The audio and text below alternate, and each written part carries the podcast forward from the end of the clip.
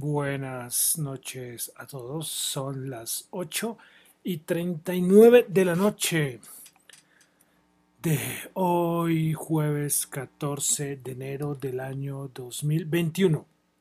21, 2021, 2021. Aunque bueno, hay, hay, ah, voy a, voy a hacer algo en mi defensa. Con todo lo que está pasando, pues sinceramente, pues que se note mucho la diferencia respecto al 2020, ¿no? sí, porque qué locura, todo, todo, todo es una, una locura. De verdad que... Oh. Vaya, vaya días, vaya meses que nos han tocado vivir a todos, absolutamente a todos. Pero bueno, ahí seguimos, ahí seguimos todos en la lucha. Bueno, entonces, buenas noches a todos. Mi nombre es John Torres. Saludo a los que nos están escuchando en vivo en Radio Dato Economía, los que escuchan nuestro podcast en Spotify y los que me escuchan en YouTube. Hoy comenzando con música. Pues escuchamos la banda sonora, la banda sonora de una película que en italiano se llama Il Postino, que es El Cartero. Yo creo que esta película la conocen varios, es una película de los 90, no sé exactamente de qué año es esta, esta película, sé que debe ser como el de, bueno, no sé, no sé, no sé de qué año será. Eh, a ver, voy a, voy a mirar acá rápidamente, el 95, 94, perdón, 94. Pues la música es de Luis Bacalov, ese es un argentino, argentino italiano. Eh, y esta es parte de la banda sonora, es una canción preciosa. Toda esta banda sonora es espectacular. Los que no, no la hayan escuchado, de verdad, se la recomiendo. Estamos escuchando una que se llama La bicicleta.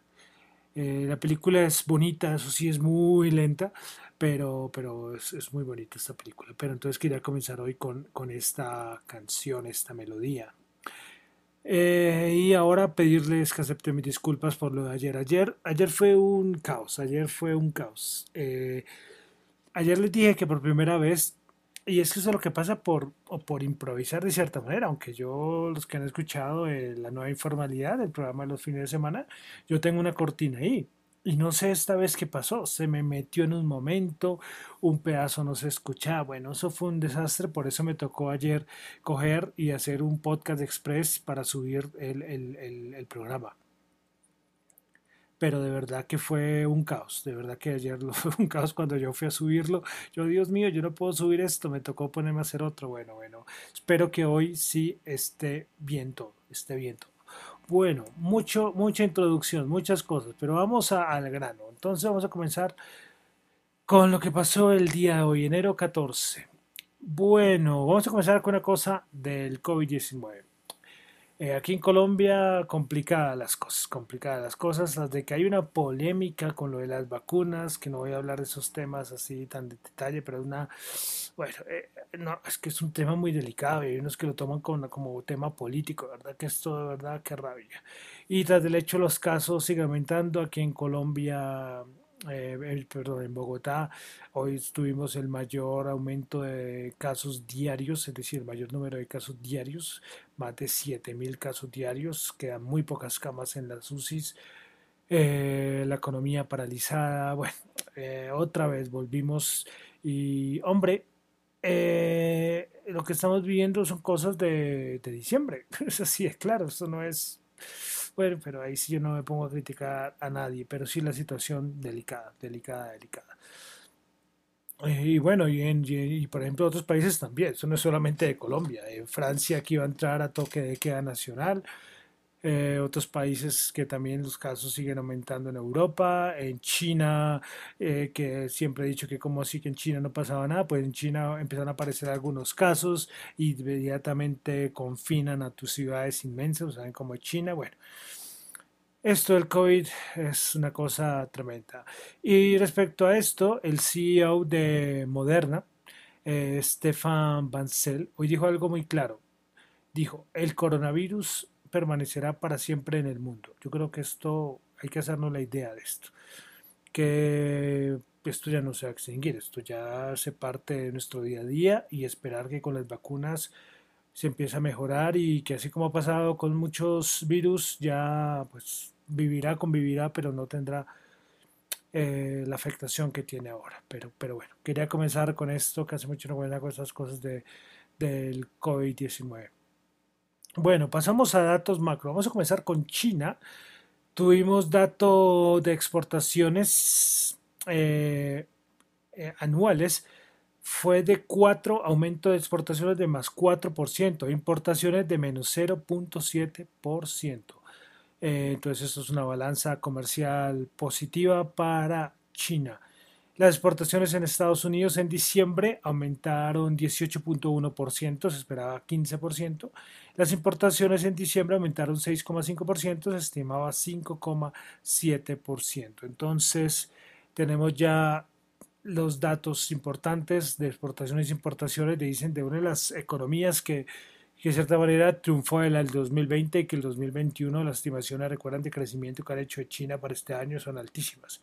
Pero bueno, paso a paso, paso a eso, paso a paso, porque el que decide es el, el virus. Bueno, pasamos a Europa. Un dato nomás de Europa. Tuvimos el dato del Producto Interno Bruto del año 2020 en Alemania. Se estimaba una caída de menos 5.1% el dato del 2019 había sido 0,6% y disminuyó menos 5%, pero este dato no es que sea bueno, es la peor caída en 10 años, pero fue, no fue tan fuerte como la caída de la crisis económica del 2000, 2007-2008. Esa vez fue como menos, menos 5,5, algo así. Entonces fue menor. No es que sea muy bueno el dato, pero no fue peor al de esa crisis.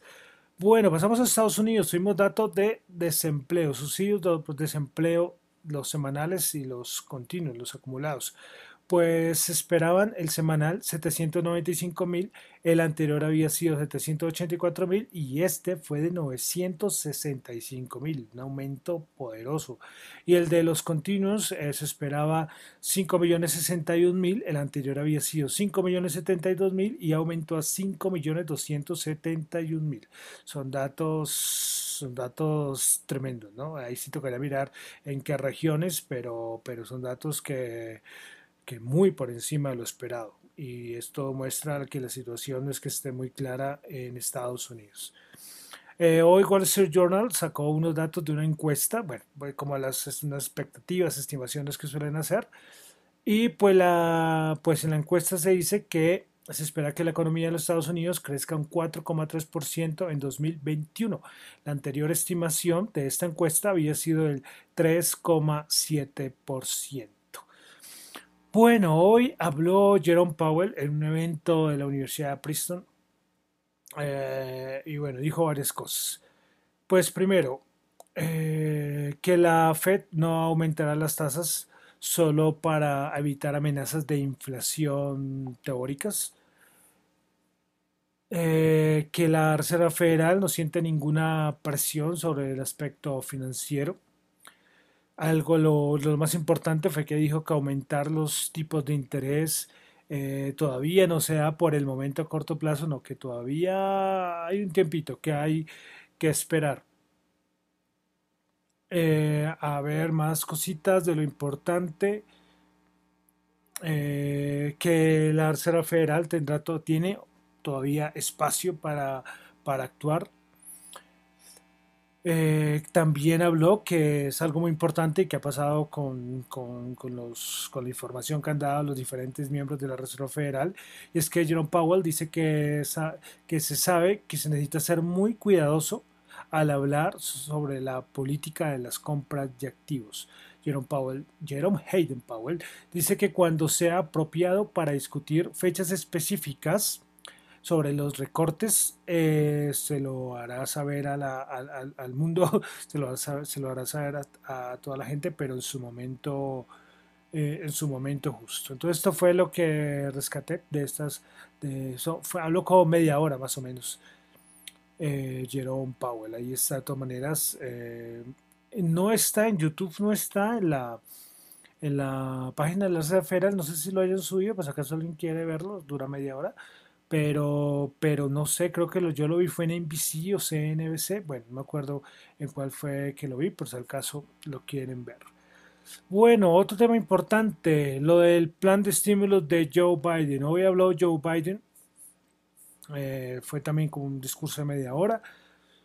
Bueno, habló que era muy necesario para las familias en Estados Unidos esta ayuda económica.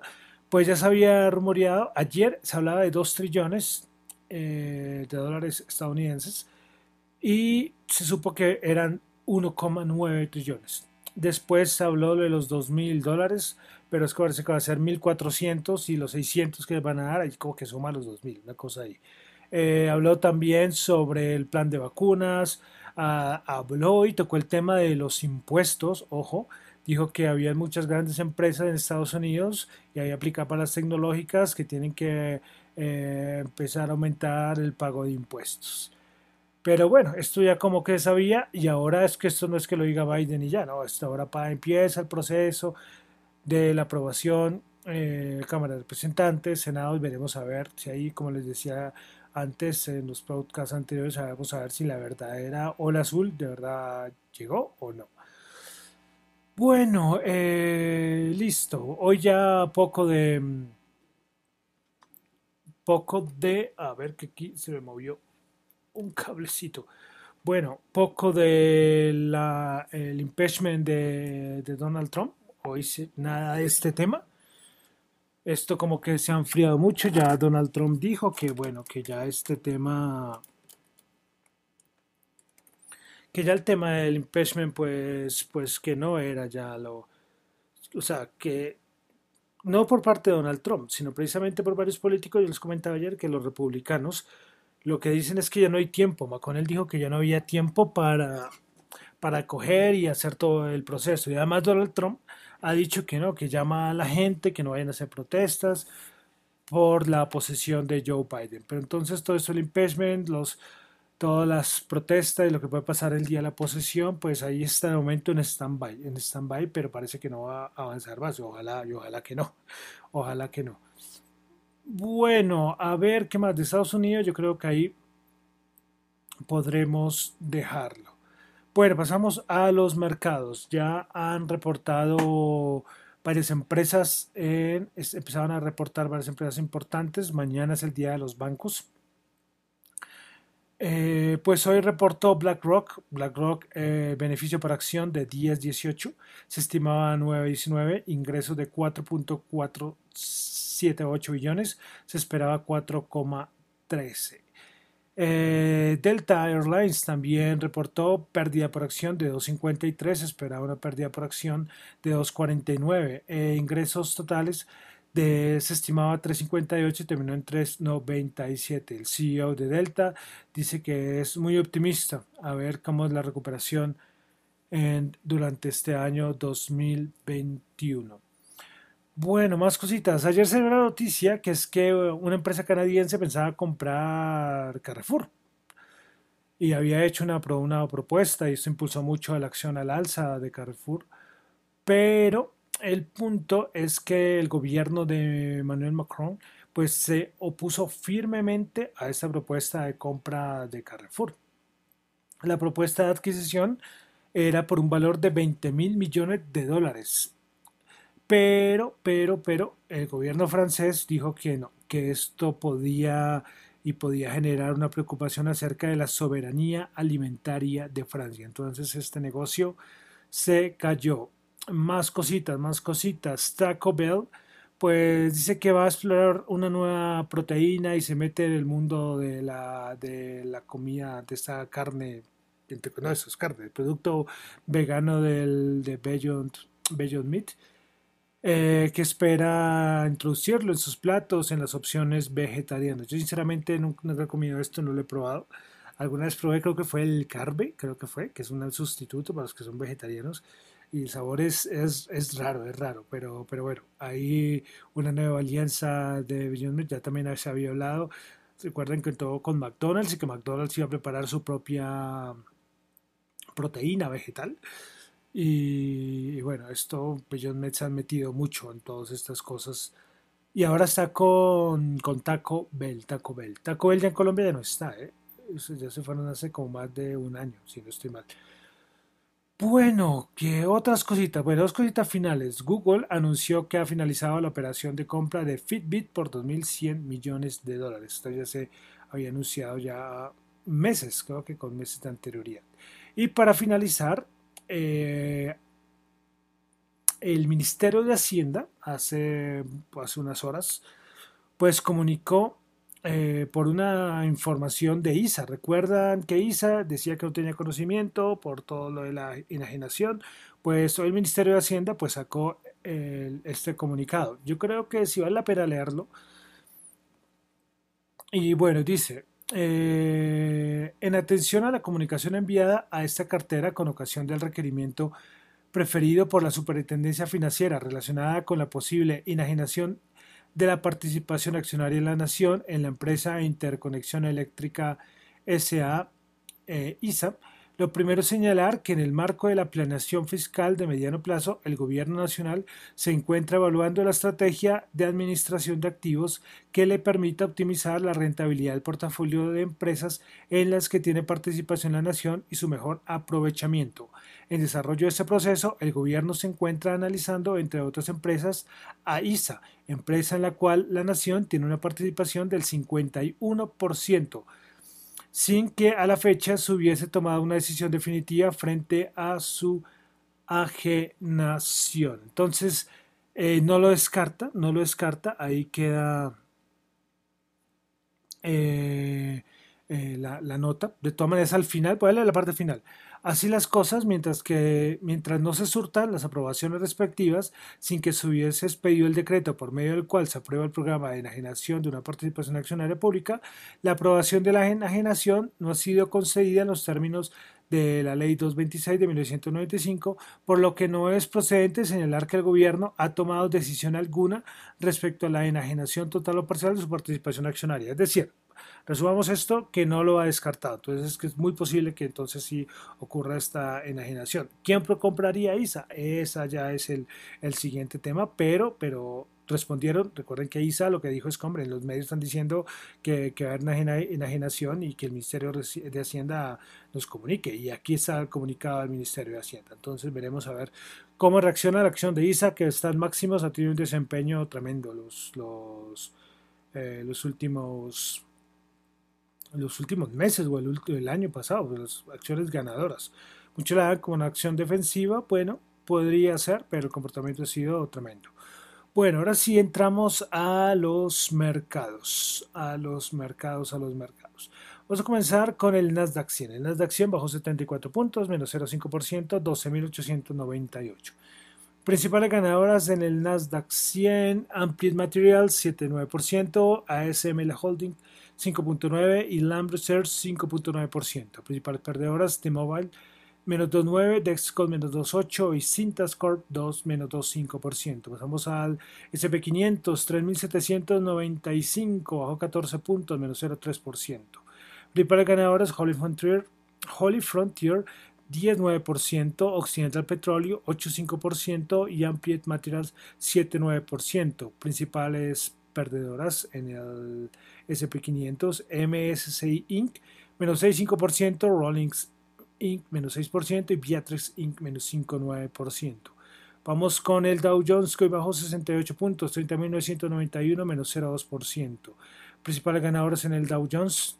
Tuvimos a Intel que sigue subiendo. ¿Recuerdan la subida que tuvo ayer por la salida del, CEO? No sé qué más noticias habrá habido con Intel. 4% subió ExxonMobil, 3,9%, Chevron Corporation 2,4%. Principales perdedoras Visa, menos 3,5%, Home Depot, menos 2% y Coca-Cola, menos 1,8%. Pasamos a la Bolsa de Valores de Colombia. El Colcap subió 11 puntos, 0,7%, 1.467 puntos. Para ganadoras, Grupo Energía Bogotá 4,4%, Avianca 2,7%, Promigas 2,4%. Principales perdedoras, Enca menos 2,2%, Grupo Bolívar menos 0,7% y el preferencial Grupo Argos menos 0,6%.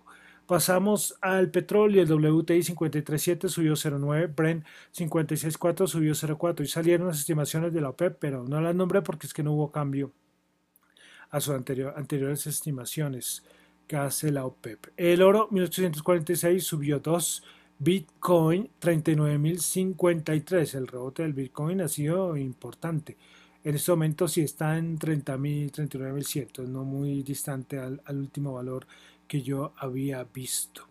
Eh, hay que tener muy presente y cuando sea importante lo voy a nombrar, es que hay un dato que no le digo acá porque a veces puede ser muy técnico. Ustedes saben que este podcast no es, no es, no es dirigido a solo economistas, expertos, no, no, no. La idea es que mucha gente se entere de aspectos 100% económicos, pero lo trato de decir de una manera que se entienda. Hay gente que, que, que bueno, ya se no, al principio sí, había gente que sí me criticaba un poco esto, diciendo que Hombre, que yo debería utilizar un poco términos más técnicos, pero, pero, pero es que esto es para todo el mundo. Esto no es, si usted tiene posgrado y doctorado en economía, es de su podcast. No, no, no, para nada. Eso es para que la gente tenga unos conceptos. Por eso yo he explicado términos, por ejemplo, el DXY, cuando digo lo de los PMIs, bueno, un montón de términos. Entonces yo aquí no esperen términos así, una, un lenguaje súper específico, súper técnico, porque si no, esto no lo escucha a nadie. Para eso hay otros podcasts, ¿eh? y hay unos podcasts que sí lo hablan así, que, que el salario real, el salario nominal, las tasas y tal, un montón de cosas. Entonces imagínense eso. Pero es que, ¿por qué hago, hablo todo esto? Es que eh, yo aquí casi muy poco hablo de los bonos y ahorita hay que estar muy pendientes del bono americano a 10 años, porque esa rentabilidad es una rentabilidad que es muy importante. Entonces hay muchos que, bueno, esto es una relación, tendría que dar toda una explicación, eh, y también viendo las expectativas de inflación y todo esto. Pues eh, el asunto es que eh, con los bonos, puedo decirlo solamente eso, es que la relación eh, precio del bono y la rentabilidad es inversa. Entonces, cuando sale a vender muchos bonos, lo que hace es aumentar la rentabilidad. Entonces, ha habido mucho, de pronto algunos lo escucharán últimamente, que el precio del bono a 10 años, precio del bono a 10 años, que subió del 1%. Eh, cuando yo hablaba, eh, lo de la Reserva Federal, recuerden que, he dicho que hay varios, el mismo Powell lo, lo nombró, que han dicho que es que no van a intervenir eh, la compra de bonos, eh, que no van a detener, es porque todo esto está relacionado, todo esto está relacionado. Y la idea es que esta tasa del bono americano de 10 años no se suba tanto tampoco, porque es cuando empezaría a, afectarse los mercados. Pero bueno, Toda esta parla es porque Goldman Sachs elevó su objetivo en el rendimiento de bono americano a 10 años para 2021 a 1,5% desde 1,3% anterior. Entonces voy a tratar, voy a tratar de hacer seguimiento a esto del bono americano a 10 años. Pero, pero quiero que verdad ustedes lo tengan ahí en el radar. Los que así son traders y todo, yo creo que eso lo tienen ahí tienen su gráfico inmediatamente y porque este, esta tasa desde que ganó el Senado y la Cámara de Representantes los demócratas esta tasa se ha, se ha elevado. Pero son un montón de relaciones macroeconómicas que, que, bueno de pronto un día trato de cuadrarlo bien para explicarlo rápidamente porque si no esto se me vuelve un podcast eh, larguísimo. Entonces quería que tuvieran presente, recuerden, el, el bono, la tasa del rendimiento del bono americano a 10 años. Listo, bueno, y para finalizar, vamos a la tasa representativa del mercado. 3.469 bajo 9 pesos. Bueno, entonces con eso termino eh, por el día de hoy, el resumen de las noticias económicas. Recuerden que esto no es ninguna recomendación de inversión, estos son solamente análisis y opiniones personales. Mi nombre es John Torre, me encuentran en Twitter en la cuenta arroba John Chu y en la cuenta arroba Dato Economía. Muchísimas gracias.